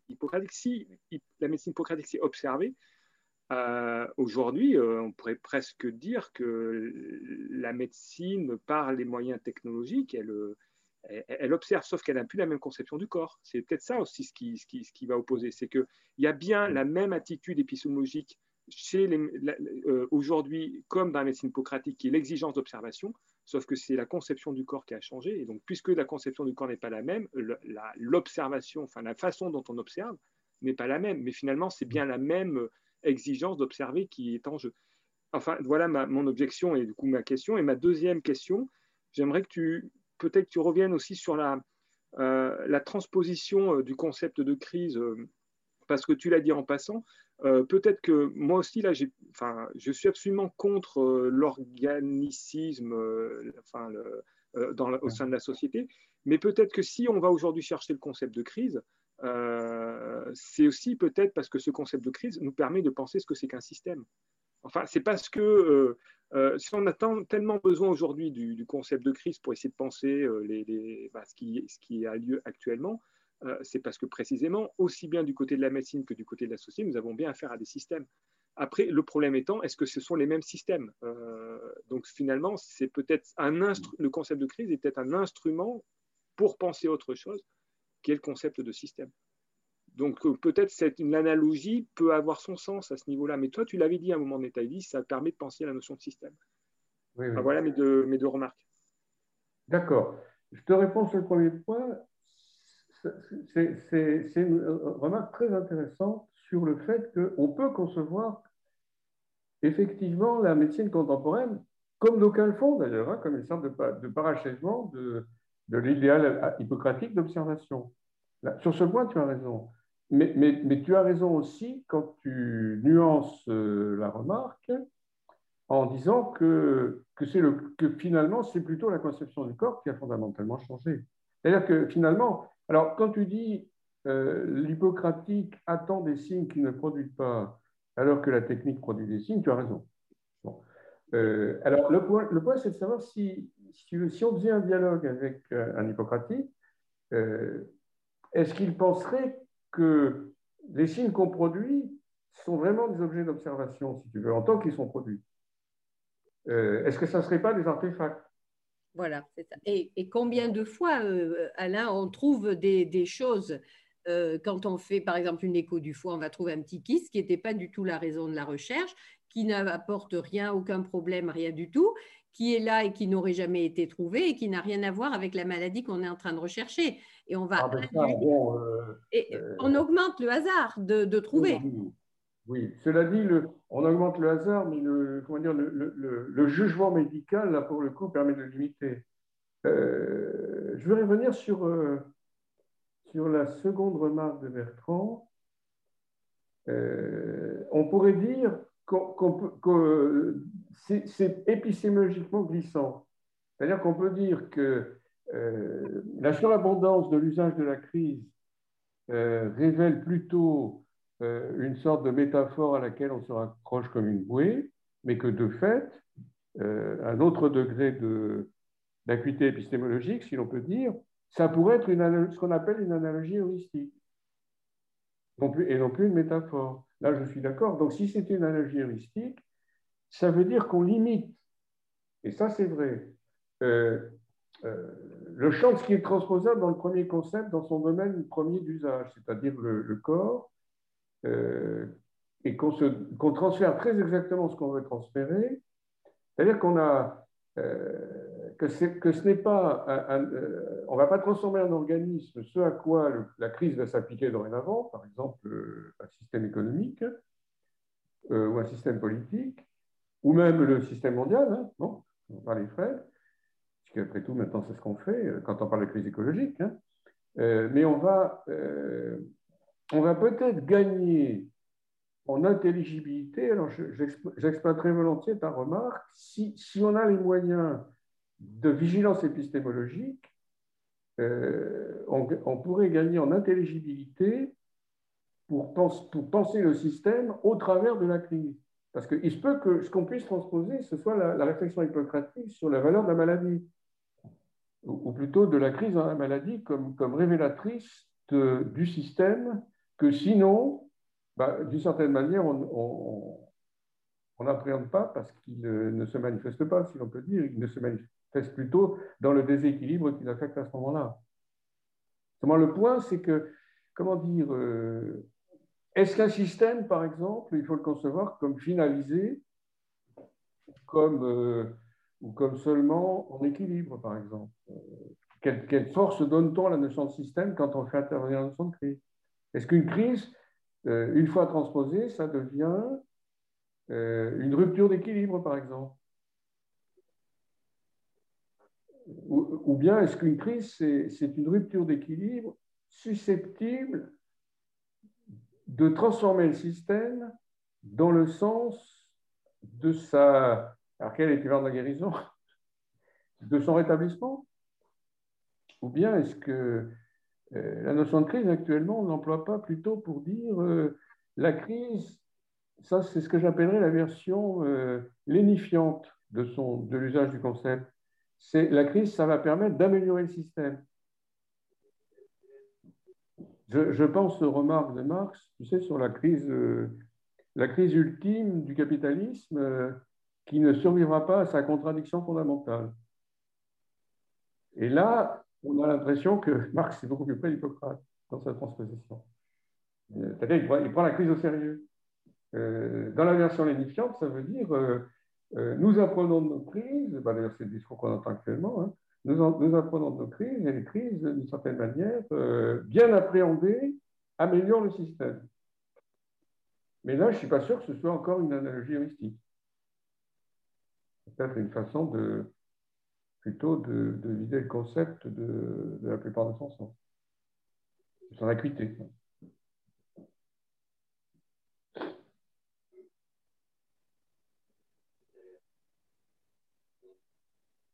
D'autres questions? Oui? Fred, euh, Charlotte Ah, merci. Merci, je faisais des signes. Je ne voyais pas.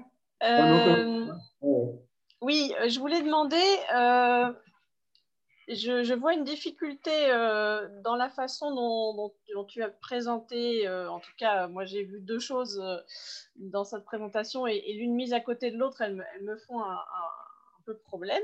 Donc, je pense qu'il doit y avoir des choses intermédiaires à dire pour lever ma perplexité.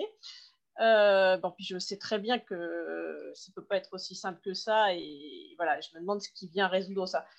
Euh, quand on dit d'un côté euh, que l'art du médecin hippocratique est de savoir discerner le moment de la crise, d'une part, et d'autre part que dans son, sens objectif, la crise euh, comme jugement interne de l'organisme, c'est le moment où eh bien, justement le verdict est posé, mais il est déjà posé.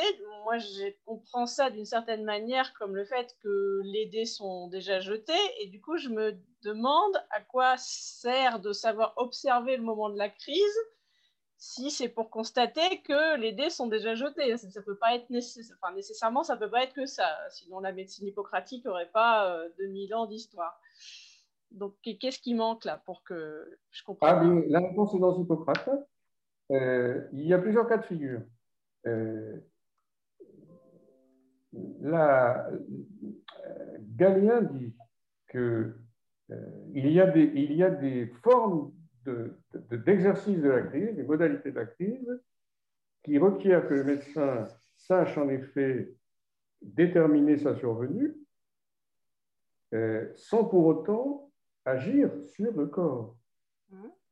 Et c'est la crise, euh, la crise se faisant donne des, certains signes qui font qu'on dise euh, on est au paroxysme et de toute façon, alors là, euh, si les 2000 ans d'histoire ne changent rien, on est au paroxysme et, la maladie se juge elle-même. mais ce, n'est pas le cas de toutes les maladies. C'est ce qui permet peut-être de lever la difficulté en partie. Euh, il y a des cas où la crise est, moins significative, si on peut dire. Euh, donc, euh, on pourra agir. L'art médical aura une possibilité d'intervention. Il n'attendra pas que la nature fasse le partage entre la vie et la mort. Mais ce qu'ils veulent dire, c'est que, que la crise, comme strict verdict de la nature, limite l'intervention du médecin par elle-même. Voilà, c'est le. La... Parce que dans ce cas-là, ils accordent à la nature elle-même le, droit de prononcer le jugement décisif. Mais il y a bien d'autres situations dans lesquelles, si l'on peut dire, la, médecine est euh, amélioratrice, curative, euh, intervenante. Euh, oui, oui, tout à fait. C'est une sorte de d'épure, la crise comme paroxysme, euh, qui leur permet de voir comment la nature se manifeste, en quelque sorte, dans la maladie. Mm. Euh, alors, je, je, pense en effet que cela n'a pas nuit à, à, la perpétuation de la médecine hippocratique, mais ça veut dire ça, c'est très clair, parce que la question appelle cette remarque. quand la médecine hippocratique a été surmontée, alors il faut savoir quand, parce que ça n'a pas été partout au même endroit, ni au même moment. Par exemple, à l'école, dans l'école de Montpellier, euh, jusqu'au milieu du 19e siècle, euh, avec les derniers disciples de, Barthès, euh, on est encore hippocratique. donc, on n'est pas encore dans l'extension du champ d'intervention de la médecine. Quand, on est hippocratique, ça veut dire qu'on reconnaît, on a un certain naturalisme limitatif de l'art médical. Ça, c'est clair. Euh, même si on poursuit en quelque sorte l'investigation des maladies, euh, on laissera en quelque sorte un certain champ à, à la nature que l'on n'a pas créé, dont on est tributaire. Et en particulier, euh, dans les crises paroxystiques, on prête à la maladie euh, un certain cours par elle-même. C'est-à-dire qu'une maladie, ce n'est pas simplement un ensemble de symptômes, c'est un, phénomène qui a une temporalité propre. Et, dans les crises paroxystiques, euh, le médecin la voix, en quelque sorte, si l'on peut dire par les signes, bien sûr, s'intensifier de telle sorte qu'il sait qu'à ce moment-là, euh, il ne pourra pas agir. Donc, je reconnais que, pour nous, sans doute, post-hippocratique, il y a quelque chose d'étrange dans cette conception. On peut, l'imaginer parce que nous pensons que, l'art médical, en quelque sorte, euh, ne se fixe pas de limite, ne doit pas se fixer de limite. Euh, euh, il va de succès en succès. Mais pour, Hippocrate, il y a la reconnaissance de ce que j'appelais la manifestation de la nature dans la maladie. C'est-à-dire qui est le sens du mot physiologie. Et dans la mesure où la maladie a un certain cours et où la crise euh, comme résolution euh, survient d'elle-même, euh, l'art médical, dans ce cas-là, voit face à lui une manifestation de la nature sur quoi il pense qu'il n'a pas de prise. Mhm. Et de fait, j'entends bien, ce n'est pas le cas de, toutes les situations. C'est ce que dit effectivement. Hein. C'est ça, c'est certaines maladies et un certain moment de la maladie. Alors après, euh, je pense que le verrou a sauté quand on a essayé d'analyser les phénomènes naturels avec des lois. C'est-à-dire qu'on a rapporté tous les phénomènes pathologiques à des lois générales, ce qu'un ce hippocratique ne fait pas. Ça, hippocratique euh, ne se réfère jamais à des lois générales, qui vaudrait, disons, pour une nature euh, qui ne serait pas la nature vivante, et à plus forte raison pour un organisme singulier. C'est-à-dire que le, médecin hippocratique s'installe dans une certaine région des phénomènes qui est le corps vivant. Euh, il part de son expérience clinique et il élabore un savoir, une technique, à partir de son expérience clinique. Euh, il cherche à, discerner euh, l'action de la nature au travers de cette expérience clinique, c'est-à-dire auprès du lit des malades, hein, et euh, il élabore des régularités à partir de là. Mais il, guette toujours en quelque sorte la façon dont la nature va se manifester. Et dans certains cas, il pensera en quelque sorte que bah, sa force est plus grande que la sienne. Oui, et ça, ça, oui, je comprends. Du coup, ça, voudrait, ça, ça veut dire aussi que euh, si on reconnaît ne pas pouvoir agir au moment de la crise, on s'est donné euh, par l'ensemble de, de, de, bah, de l'art médical euh, qui consiste à, percevoir des régularités dans le cours de la maladie. On s'est donné les moyens de se repérer dans ce cours et, ben, et, et, du coup d'agir en amont comme en aval, là où on peut agir, c'est ça Par exemple, je sais pas, j'imagine euh, si on donne un régime, euh, on agit au moment où on peut agir. c'est ça, exactement. Si on donne un régime, alors le, le, le, le, régime, on agit essentiellement par le régime, d'ailleurs chez Hippocrate, c'est le moyen euh, massif, c'est en tout cas le moyen dominant de, l'exercice de l'art médical, c'est-à-dire celui qui est le moins offensif par rapport à la nature. Le régime, c'est ce qui coopère euh, à la marche même de la nature, euh, mais le point, c'est de l'administrer quand il faut et de ne pas l'administrer quand il faut, c'est-à-dire de se régler sur la temporalité propre de la nature, dans le corps. de cette façon, on pourrait dire l'art médical règle son propre exercice sur la marge de la nature, euh, entendu comme euh, ce qui s'observe dans les différents corps singuliers. C'est-à-dire que la nature, euh, il n'y a pas de nature extérieure qui aurait des lois. je dirais, c'est probablement, peut-être que le, la médecine a changé dans un monde post-newtonien. C'est-à-dire que je pense que l'effondrement, du, enfin, si effondrement du paradigme hippocratique qu'il y a eu, ce qui est extrêmement douteux, euh, il serait dû à une sorte d'invasion épistémologique venant de l'extérieur de la médecine, si on veut dire, à partir de, de, d'une conception nomologique post-newtonienne. Ok, merci beaucoup. Encore des questions?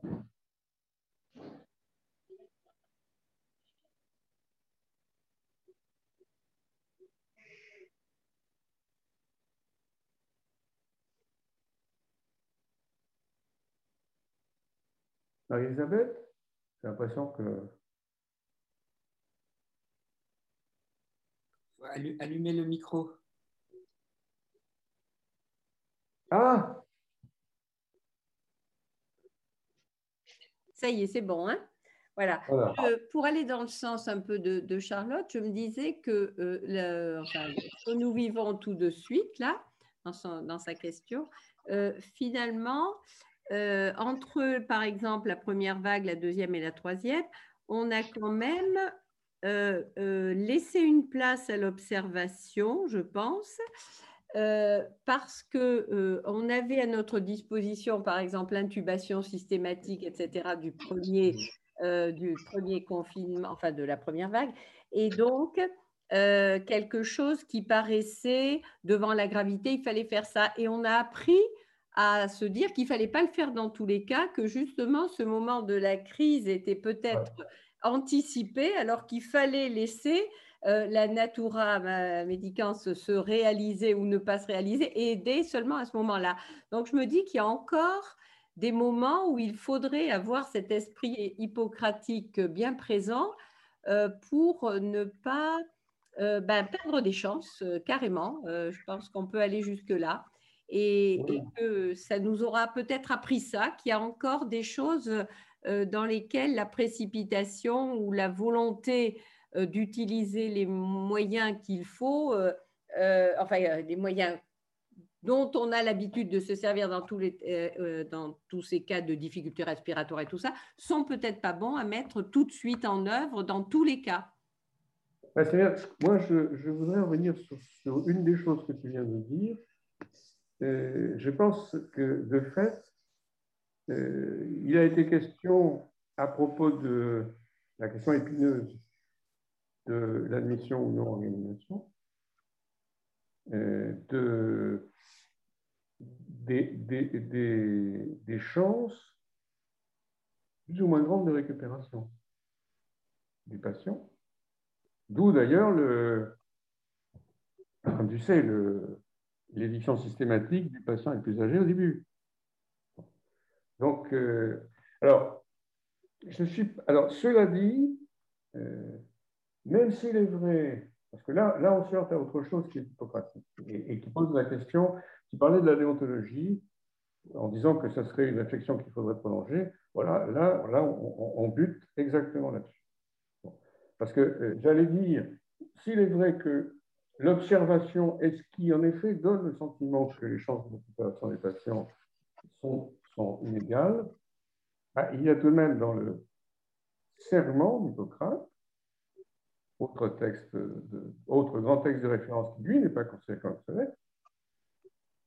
le devoir de porter assistance à tous les malades, sans aucune distinction. Donc là, euh, là on cherche un autre principe. Euh, le, je, crois, je crois que le serment d'Hippocrate rend euh, tous les propos éthiques, d'éthique médicale, relatifs à la justification de l'éviction de certains patients ou de leur admission extrêmement difficile à tenir. On peut les, euh, on peut les considérer comme euh, pragmatiquement justifiables, si j'ose dire, mais ils seront toujours, à, à moins de considérer que le serment d'Hippocrate soit devenu quelque chose de purement formel, euh, on sortira toujours à cette déontologie-là, qui n'est pas une déontologie d'État, ni même une déontologie d'ordre et qu'il a l'anthologie de la médecine dans sa première apparition hippocratique. Ce n'est pas simplement d'abord ne pas nuire, primo non nocere, c'est aussi porter assistance à tous les malades sans discrimination. Ce qui est, le. Bon, déontologie, déon, hein, euh, devoir, ce qu'il faut faire, euh, ça, fait vraiment partie des, tout premiers déontas, des tout premiers devoirs du médecin sur Hippocrate. Moi, j'avoue que ça, là, aussi, pour moi, c'est un point absolument épineux. Bon. Mais bon, ça, pourrait être sujet à une discussion plus, plus développée. Mais c'est ce qu'on a dit, on, prolongera, on prolongera l'année prochaine. Hein. Voilà. Est-ce que quelqu'un a encore euh, un commentaire ou une question? Bon. Oui, bonjour. Juste oui, oui, oui. une petite réflexion juste par rapport au dernier propos. La, dernier propos. Euh, l'absence d'hospitalisation de, en soins intensifs ne veut pas dire absence de soins. Bien sûr. Euh, je pense que c'est, faut, bien qu'on soit très clair là-dessus. C'est-à-dire que euh, c'est pas parce que euh, le patient ne sera pas intubé ou n'aura pas droit à la ventilation non invasive ou d'autres thérapeutiques euh, que il n'aura pas de soins. Et ça, je pense que c'est d'ailleurs un peu un raccourci qui est souvent entendu et qui est regrettable, je pense, parce que c'est souvent d'ailleurs pour certaines personnes, au contraire, marquer un grand respect de la vie et de ce qu'ils peuvent représenter que de les admettre dans des, situations, dans des contextes qui sont, je dirais, bien mesuré. Oui. vous avez raison sur ce point. Vous avez raison de faire cette, euh, cette remarque, d'abord parce qu'elle, euh, d'une certaine manière, comme vous dites, euh, elle évite les raccourcis qui pourraient être fâcheux pour la profession médicale, mais aussi parce que il y a un autre principe, parce que l'éthique, ce n'est pas quelque chose de monolithique, hein, les, principes éthiques doivent être balancés les uns par rapport aux autres, comme on dit. c'est le principe du non-acharnement qui lui-même issu d'Hippocrate. Euh, bah, D'ailleurs, de fait, on l'a bien vu, puisque euh, il y a une façon de respecter, comme vous dites, qui consiste à ne pas s'acharner. Euh, le point, c'est peut-être la, comment dire, la difficulté qui est perçue de l'extérieur des établissements hospitaliers en ce moment, si vous voulez, puisque les questions éthiques ne sont pas seulement des questions corporatistes, ce sont des questions publiques. c'est le fait que ce soit dans une situation d'urgence. Et que dans ce cas-là, il faille balancer les, deux principes, celui du non-acharnement et celui de, l'assistance non discriminante, euh, en situation où euh, comment dire, la délibération elle-même n'a pas vraiment le temps de s'exercer. Alors peut-être que dans ce cas-là, on peut s'en remettre à des sortes de, de principes qui soient des garde-fous. Par exemple, dire euh, L'assistance n'est pas discriminante, mais elle prend des formes différentes. Reste que, malgré tout, la question n'est pas éliminée. Peut-être que, entre les deux principes, euh, il y en a un qui, dans la conscience publique, euh, a plus de poids que l'autre. La non-discrimination. Peut-être malentendu. Peut-être malentendu. Il se peut que les, médecins, et en particulier les médecins hospitaliers, aient des rectifications à faire euh, quant à la manière dont ils conçoivent eux-mêmes leur, leur, leur leur déontologie.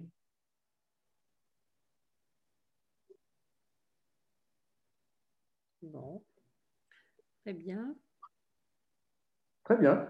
Voilà, et bien alors, euh, on va conclure Alain, on va se dire euh, la prochaine fois et euh, on retravaille encore effectivement cette idée de déontologie pour l'année prochaine. On va essayer de, repenser hein, avec, par rapport à l'éthique en quoi elle peut être un appui à l'éthique, en quoi au contraire elle est une gêne, ou bien voilà, encore mieux. Très bien, bonne soirée.